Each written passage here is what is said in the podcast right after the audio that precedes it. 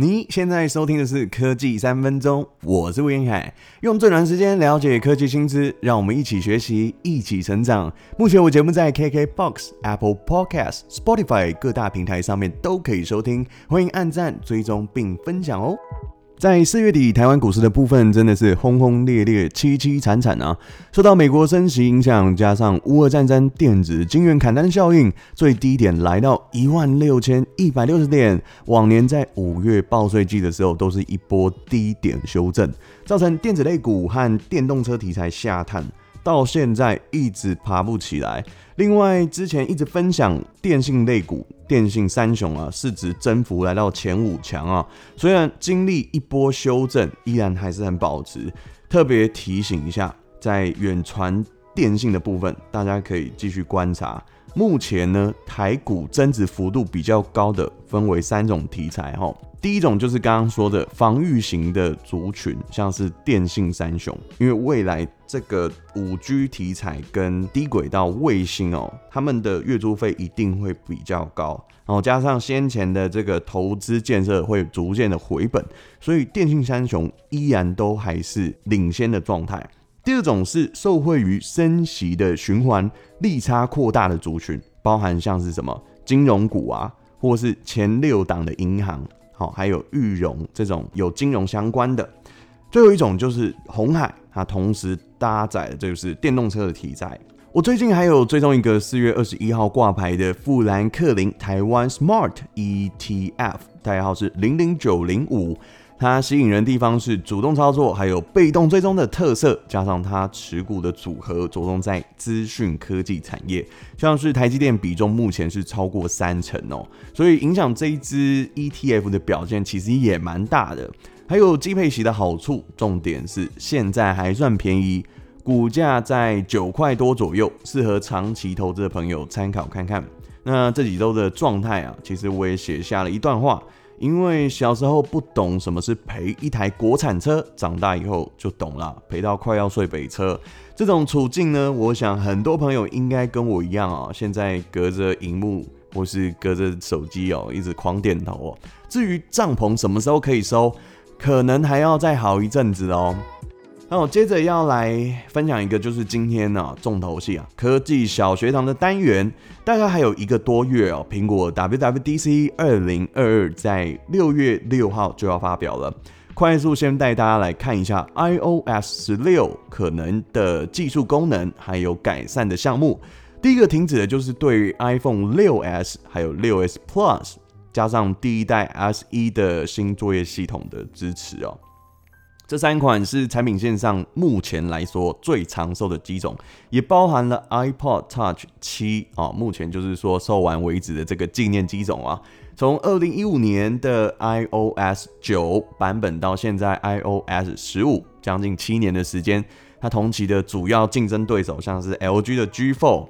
Sony 的 Xperia Z5、HTC One M9、Samsung 的 Galaxy S 六、Galaxy Note 五。目前这几只应该都看不见了吧？哦，应该都放在抽屉里面了。但是 iPhone 6s 这一只不老神机啊，这只古董机不仅能见度依然超高，而且如果遇到电池老化或是面板摔坏，在目前市面上还是可以很容易找得到店家进行维修。重点是价格不贵。如果想换手机的朋友，其实可以考虑啦，就是 SE 的二代或是三代这种机种来接替，因为目前新版本哦需要处理多工的这个软体负担越来越大，所以它必须要用更快的效能来应付这个新版本哦。那当然就是随着时间啊，苹果做一个淘汰，那是一个很正常的事情啦。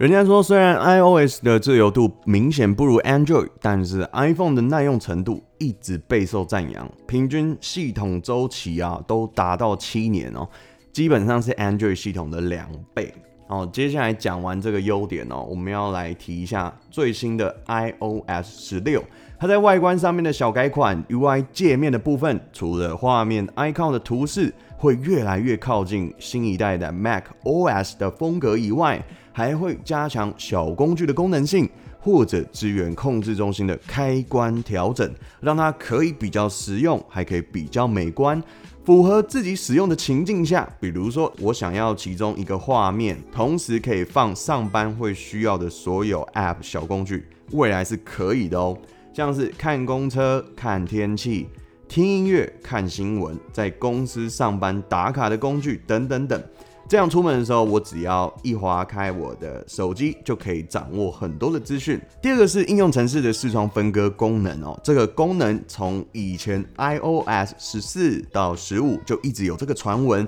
但是都一直不见踪影。希望可以马上落地啊，因为这个真的是很方便。再来就是整合所有的密码，它透过 Face ID 可以查看。然后在未来，AirPods 蓝牙耳机的界面就不用从设定里面去查看了，它可以直接外移出来进行设定、进行更新、进行查看电量。第三个是荧幕待机永远显示 Always On Display，因为手机面板的关系哦，这个功能哦。提供的可能只有是 iPhone 十二 Pro 以上的 LED 机种，它强化了讯息分类以及推播，在底部画面支援多重的小工具显示，还有快捷键，这是比较方便啊。第四个呢是强化健康的 App 功能，除了 COVID 这个健康码以外，支援了睡眠追踪、药品管理，还有扫描药物提醒用药等等哦，着重在呃女性健康的这个功能还有所增加。最后一个功能是 iPhone 十三以后的版本可以方便进行连接的低轨道通讯卫星页面。在去年九月呢，苹果发表了 iPhone 十三的时候，只字未提手机有新功能，就是低轨道通讯卫星啊。这个服务牵涉到系统营运商有没有提供资源服务以外呢，第一个因素就是要考量晶片支援的频段。如果要让手机直连低轨道卫星，因为距离比较远，为了要让通讯可以保持稳定，所以手机产生的电磁波功率就会很高，同时这也会比较耗电啊。所以目前这类的装置在服务手册里面通常都会建议用户寻找无遮蔽的区域，对着天空，确保手机。跟卫星的接收角度是一致的，也因为现在这个低轨道卫星的服务在多数国家或是少数的族群呃才可以使用啦，所以预测未来苹果会把这个应用先放在紧急危难的通讯服务上面，比如说海上啊或是深山里要拨打电话或是传送一些紧急讯息等等啊。接着，iPad OS 十六会着重在多工任务的软体改良上面，让它可以更像一台笔记型电脑。然后，新的 Watch OS 在手表的部分呢，作业系统会强化在运动和活动的灵敏度。接着，在笔电部分，Mac OS 十三会改善小工具系统，让使用者可以自由的放在桌面，不会只局限在工具栏上面哦。还有可能会发表 M2 的晶片，搭载新一代的 MacBook 还有 iPad Pro 上面。同等上述可能的新作业系统与功能以外呢，苹果在去年的决策，如果用户想停留在 iOS 十四或是 iOS 十五，你是可以随时关闭自动更新的选项。系统在未来不会有新的功能加入，只会提供安全性版本的优化更新，相对也放弃过去那种很强硬的升级措施哦。衍生而来就是版本碎片化的问题，可能在。啊，苹果也会慢慢浮出水面哦。人家说旧的不去，新的不来。苹果对于旧机维修还是有提供自助服务的。日前宣布，除了去年公布的 iPhone 十二系列、iPhone 十三系列，还有搭载 M1 处理器的 Mac 机种，今年还有新增 iPhone SE 二零二二可以自助维修，包含荧幕、电池和相机模组，但是售价还是不便宜啊。被大家吐槽说价钱那么贵，不如不要修。呃，有一个类似像台湾哦，光华商场的地方叫华强北，里面的很多零件哦，批发等于是平价而且又优质哦，你想要什么都有，而且价钱又是很合理公道的。好，说完了自助服务的部分，接着苹果还有一项新的政策哦，就是让红海的巴西厂开始生产平价的机种，像是 iPhone SE 和 iPhone 十一，iPhone 十三等等的。因为大陆厂疫情的关系哦，导致手机订单外移。一方面是要降低货物在运送过程的成本，二来是直接可以方便主攻当地市场的销售。这个好处哦，顺势也可以推升当地对于苹果的使用程度。我想花一点时间这个篇幅哦，说说低轨道卫星哦，因为之前的节目里面讲的不是很深入。在通讯卫星啊服务里面，属于各国政府主管的公共财，像是台湾是 NCC 哦，国家通讯传播委员会负责监管。未来这个低轨道卫星的业务会移拨到数位发展部上面，像这种类型的业务要符合合法合规的手续，其实就很多。然后跨国企业啊，要在台湾设立公司的营运据点哦，像是要跟在地的业者合作进行讯号的漫游，才能申请执照，导致目前呢要开放使用低轨道卫星的国家少之又少。就像是你如果要租用中华电信五 G 的行动数据网络，就必须跟中华电信签合约嘛。但是这个服务就仅限于台澎金马等等这个涵盖区域，所以目前没有办法在全球通用的情况下，想要单纯靠低轨道卫星连线，其实还是不方便。加上目前来说，有开通的国家还是属于像是美国啊，少部分欧洲国家。这也是为什么像卫星电话在台湾已经行之有年，但是碍于昂贵的月租价格，所以仅有应用在远洋的渔业或是登山救难队在使用等等哦。以前所谓卫星电话这种技术，它指的是距离地球比较远的那个同步卫星啊。是用在卫星电视的直播哦，就是我们讲的 SNG 啊，或是气象观测啊，或是远洋渔船用的这种卫星电话。接着比较靠近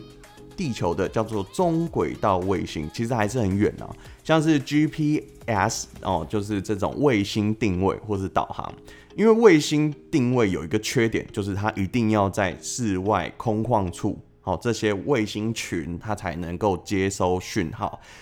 装置天线一定要朝上，哦，所以这也是为什么你的使用者只要一进到室内就无法进行定位或是接收讯号，哦，就是主要原因哦。接着，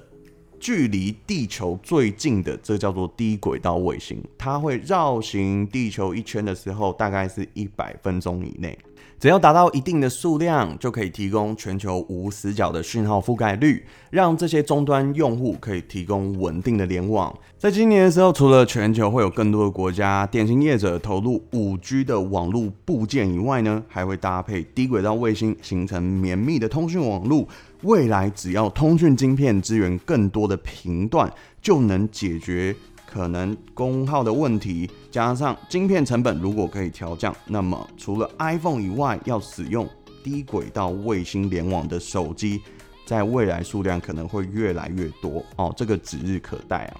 好的，以上就是今天的节目内容，涵盖 WWDC 二零二二产品预测、低轨道卫星的功能，还有自助维修服务，最后就是评价机种外移生产的内容，希望你会喜欢。那我们下次再见喽！拜拜。